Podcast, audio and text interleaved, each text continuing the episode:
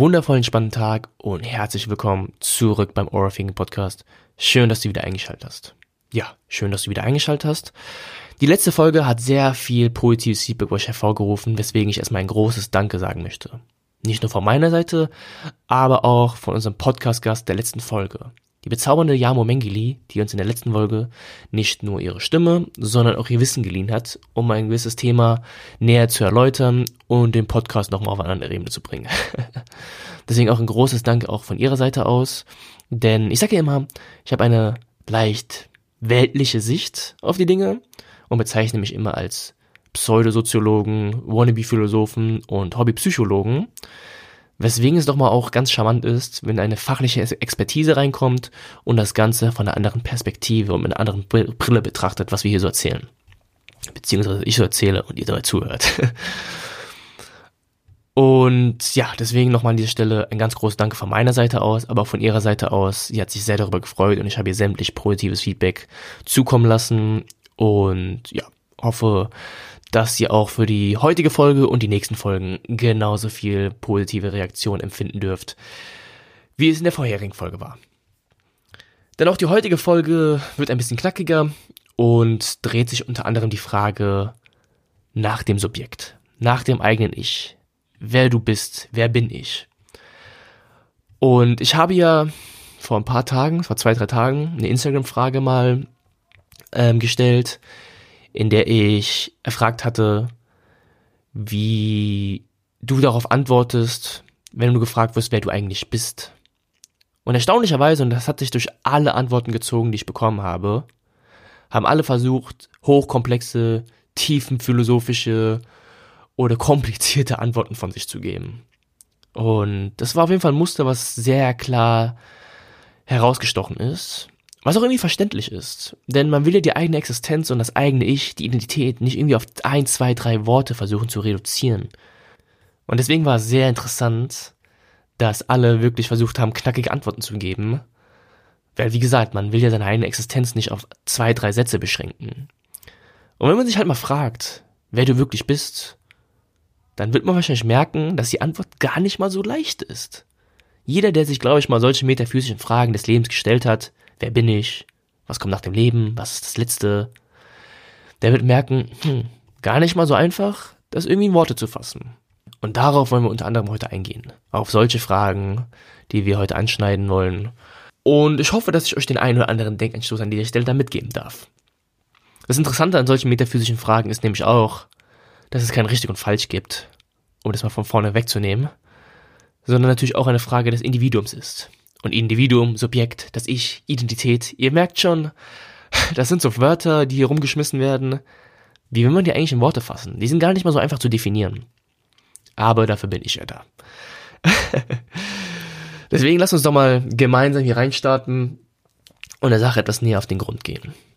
Also, nach der Frage, wer man eigentlich ist oder was das Ich ist, kommen die meisten natürlich erstmal in erster Linie mit ihrem Namen an.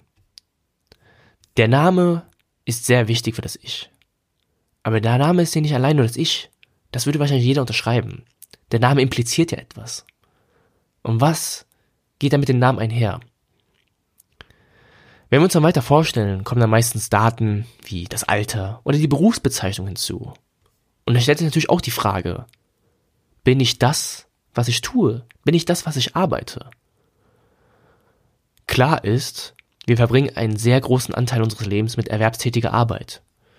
Das bedeutet also, der Job oder den Beruf, den wir ausüben, oder die Berufe, die wir in unserem Leben ausüben, die spielen schon eine essentielle Rolle in unserem Leben. Und fließen sicherlich auch in das hinein, was wir Ich nennen, was Identität ist. Genauso spielt es auch mit anderen Daten, die man dann eingeht. Der Status seines Selbst, die religiösen, politischen Anschauungen, etc. Und interessant ist dabei auch, der, der ich heute bin, also mein gegenwärtiges Ich, ist ja unter anderem auch ein Produkt meines Erlebten, meines Erfahrenen, meiner Vergangenheit. Aber auch vielleicht meiner Zukunft, der, der ich mal werden möchte, dort, wo ich hingehe. Das fließt unter anderem auch in mein gegenwärtiges, in mein heutiges Ich ein. Das heißt also, die Frage des, wer ich jetzt bin oder wer ich bin, ist auch eine Frage des, wer ich mal war oder wer ich mal werden will oder wer ich mal werde. Die Frage, wo komme ich her und wo gehe ich hin, spielt also dabei auch eine recht essentielle Rolle.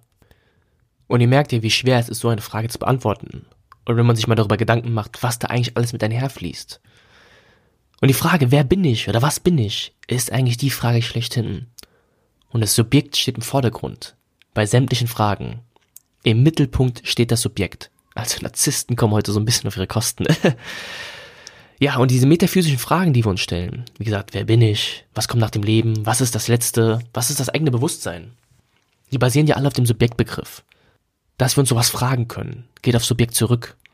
Und interessanterweise sagen solche Antworten auf diese Fragen in der Regel mehr über das Subjekt aus, also über denjenigen, der diese Frage beantwortet, als über die Aussage selbst. Denn die Frage nach Religion, Leben, das Wissen der Welt stellt ja stets das Subjekt ins Zentrum.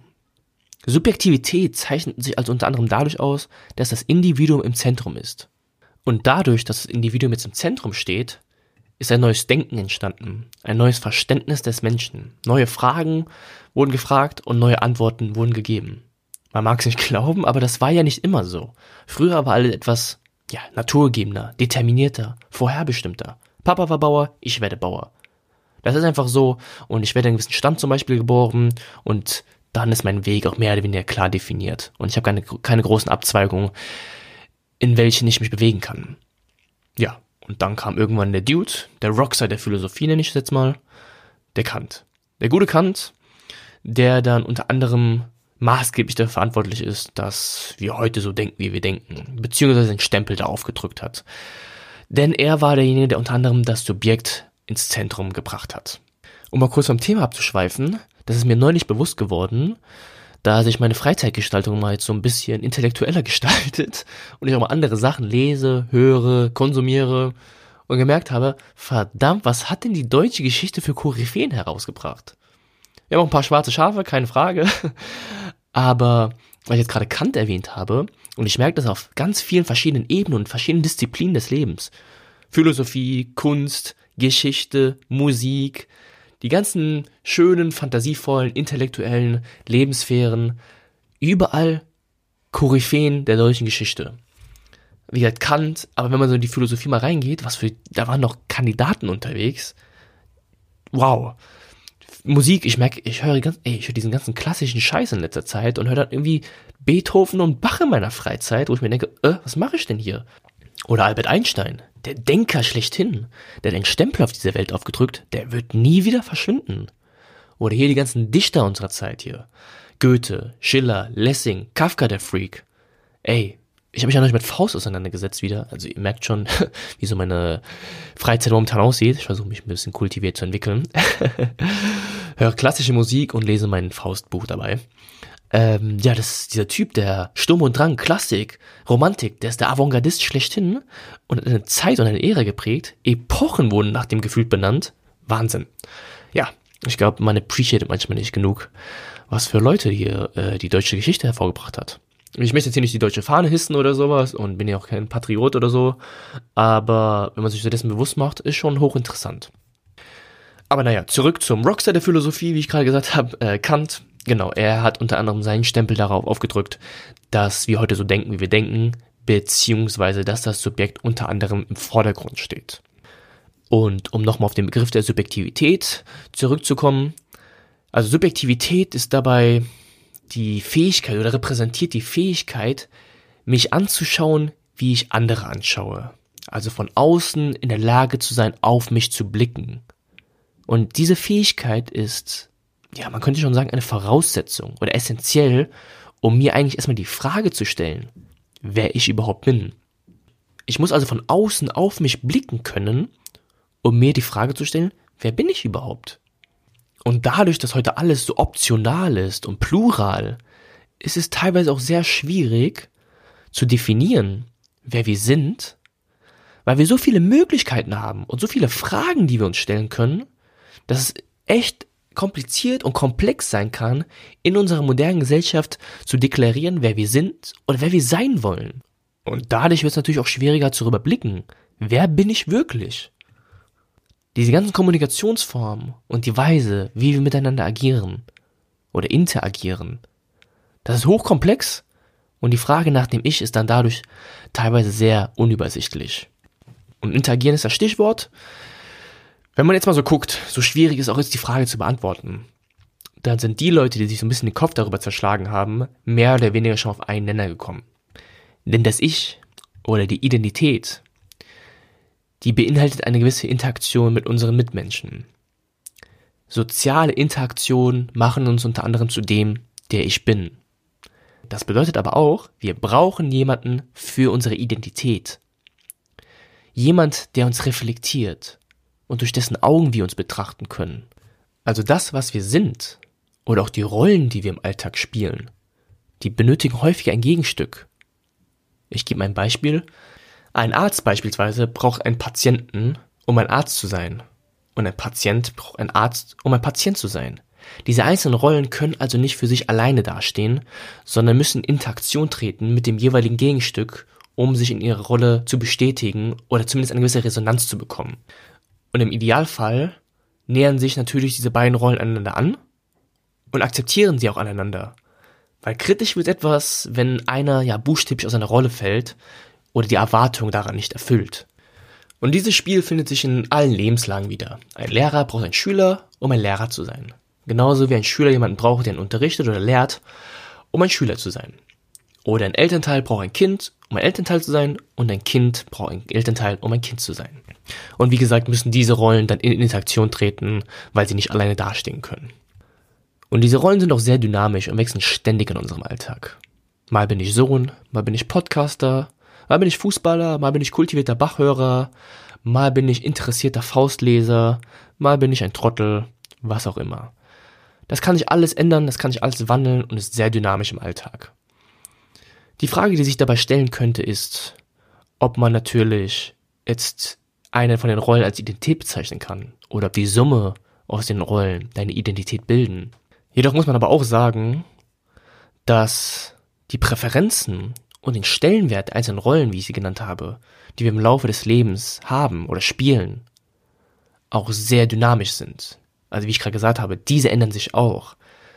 Denn welcher Wichtigkeit oder welcher Relevanz wir einer gewissen Rolle geben, das liegt dann wieder beim Individuum.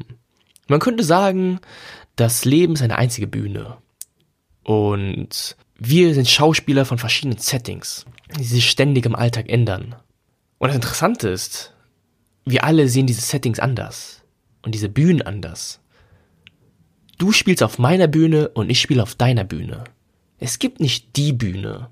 Und zusätzlich können wir unsere Rolle dabei auch kreativ gestalten und ausleben. Wir sind nicht nur einfache Schauspieler, sondern sind wirklich Subjekte, Individuen, die sich darüber hinaus auch die metaphysischen Fragen des Lebens stellen können.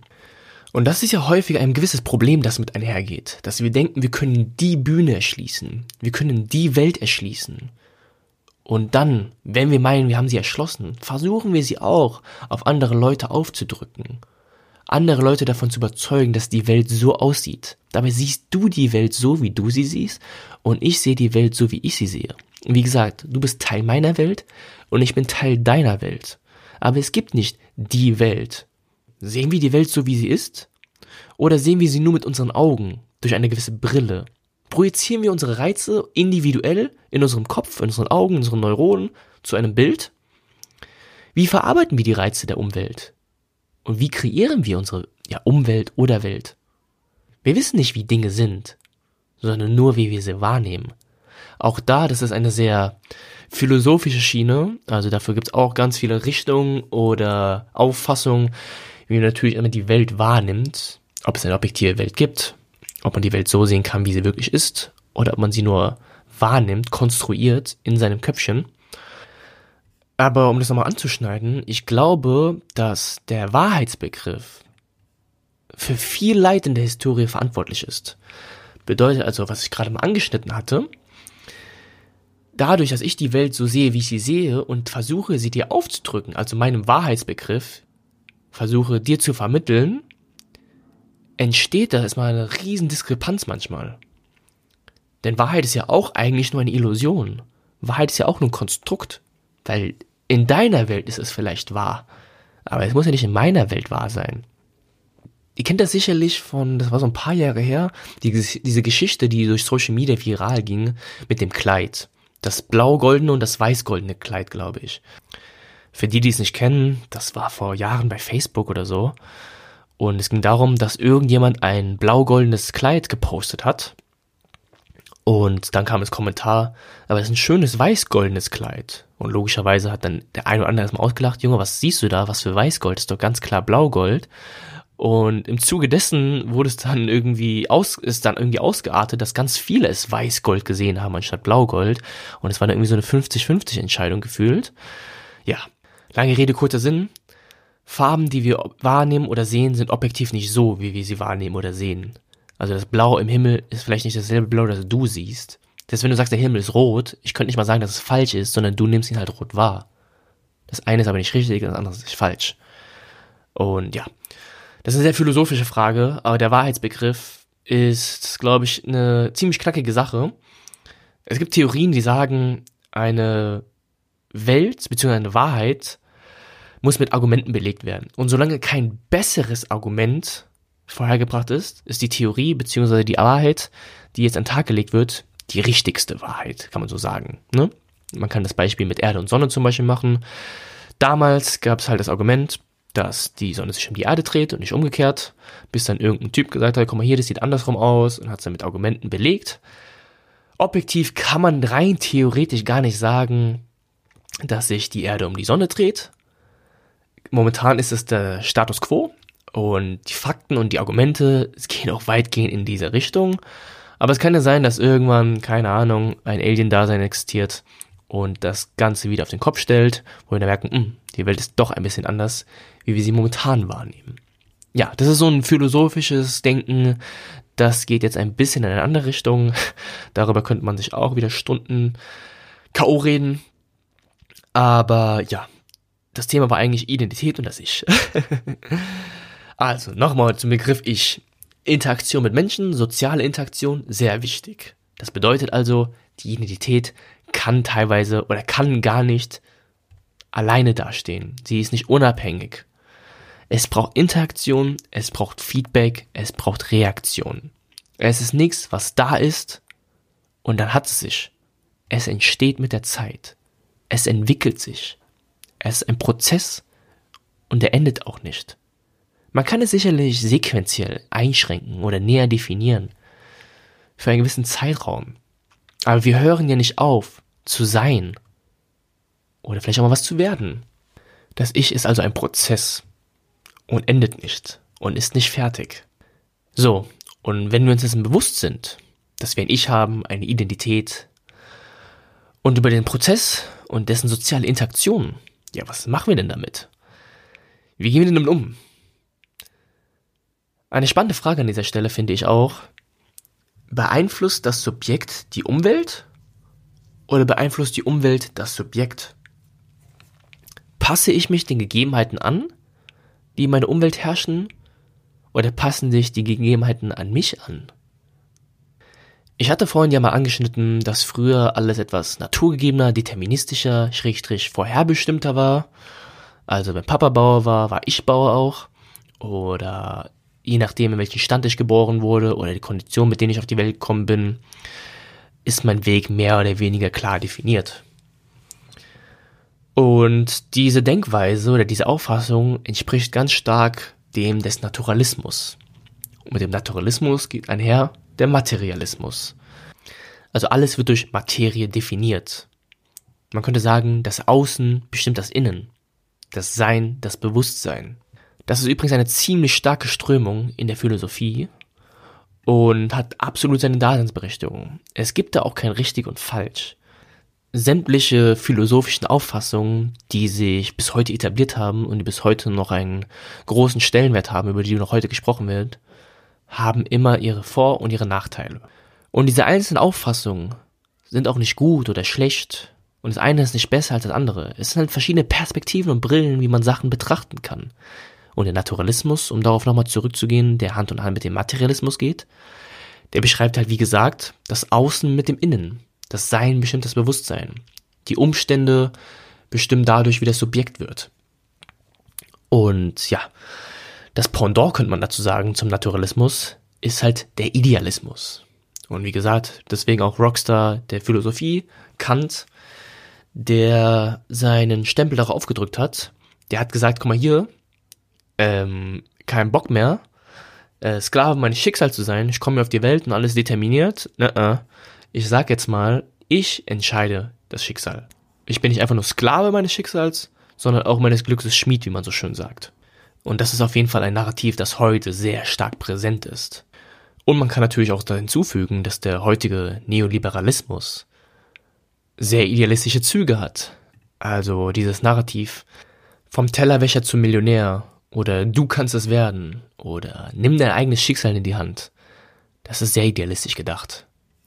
Eigentlich eine sehr schöne Vorstellung, wenn man überlegt. Aber, wie das heute im Neoliberalismus so ist, hat das auch sehr egoistische und narzisstische Züge, die ich wiederum jetzt nicht so sexy finde. Aber das sind halt Sachen oder Tugenden oder Eigenschaften, die verschiedene Auffassungen mit einherbringen. Und so schön romantisch die idealistische Vorstellung klingt, so braucht man dann manchmal auch vielleicht einen Naturalisten. Wenn der Idealismus das Optimistische repräsentiert, dann ist der Naturalismus vielleicht eher das Realistische. Ich wollte jetzt nicht pessimistische sagen, weil alle Pessimisten nennen sich Realisten. ich als bekennender Optimist sehe das zumindest so. Aber ja, ab und zu mal braucht man auch vielleicht das eine von dem anderen und ich persönlich bin ja auch ein ganz leidenschaftlicher Cherrypicker. Also ich pflück mir immer aus verschiedenen Auffassungen, Sachen, Dingen, Denkweisen etc. das Beste raus und baue mir so mein eigenes Ding zusammen. So ein Baukastensystem, wo ich verschiedene Tools von verschiedenen Bereichen mir gerne aneigne und sie auf mein eigenes System versuche zu implementieren. Und ja, also ich finde den idealistischen Gedanken äußerst romantisch und äußerst ansprechend.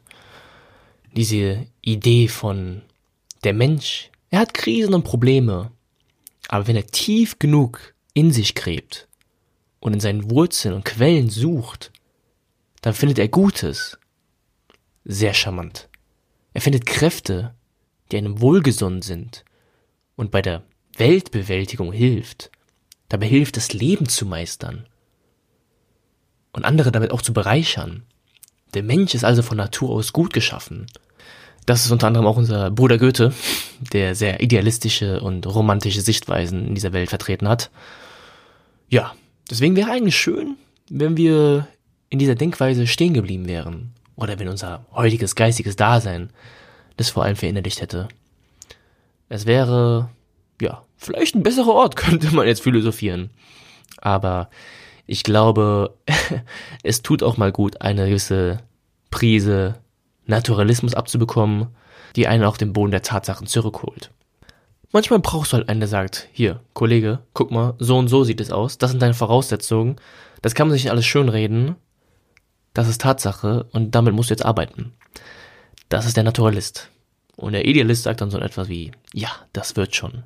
Wenn in mir alles gut wird, wird außen auch alles gut. ja. Ähm, gut. Da mal so ein leichter Einschnitt in die Identität, in das Ich, in das philosophische Daseins des Idealisten, Schrägstrich Naturalisten. Das ist alles sehr an der Oberfläche angekratzt gewesen. Und die paar Sätze, in denen ich die einzelnen Auffassungen und Theorien beschrieben habe, wird denen eigentlich gar nicht gerecht. Aber es gibt so viele Werke, es gibt so viele Meinungen und Theorien über diese einzelnen Themen. Da müsste ich Jahre mit euch hier sitzen und ihr müsst mir stundenlang zuhören. Aber das will ja auch keiner. Ich hoffe, ich konnte euch dennoch den einen oder anderen Einblick und Denkanstoß vermitteln. Den Denkanstoß über das eigene Ich, über das eigene Dasein und wie essentiell die Interaktion mit unseren Mitmenschen sind. dass wir nicht ohne Mitmenschen können, dass wir soziale Wesen sind und sozial heißt nicht, dass wir einfach nur Freunde brauchen, sondern Resonanz, Reaktion und Feedback auf allen Lebenslagen und allen Ebenen in unserem Leben brauchen und uns formen und uns bilden. Okay, ich würde logischerweise auch darum bitten, denn Sachen, die ich erzählt habe, sind nicht in Stein gemeißelt und beherbergen sicherlich die eine oder andere Lücke, die man bei Bedarf sehr gerne natürlich mir aufweisen darf und mich korrigieren darf in dem, was ich gesagt habe. Ansonsten, ja, hoffe ich, dass euch das Ganze gefallen hat.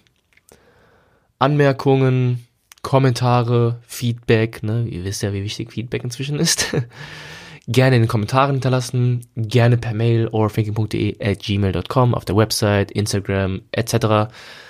Alles wie immer in den Shownotes zu finden. Und ja, dann war's das schon von meiner Seite aus. Ich hoffe, ihr hattet heute auch mit mir genauso viel Spaß alleine wie in der letzten Folge mit der bezaubernden Frau Yamo Mengili. Und ich hoffe, dass ich euch den einen oder anderen Denkanstoß da vermitteln konnte. Und wünsche euch an dieser Stelle einen wundervoll entspannten Tag. Ich hoffe, ihr schaltet auch beim nächsten Mal wieder ein. Bleibt gesund und viel Spaß beim Gedankensortieren.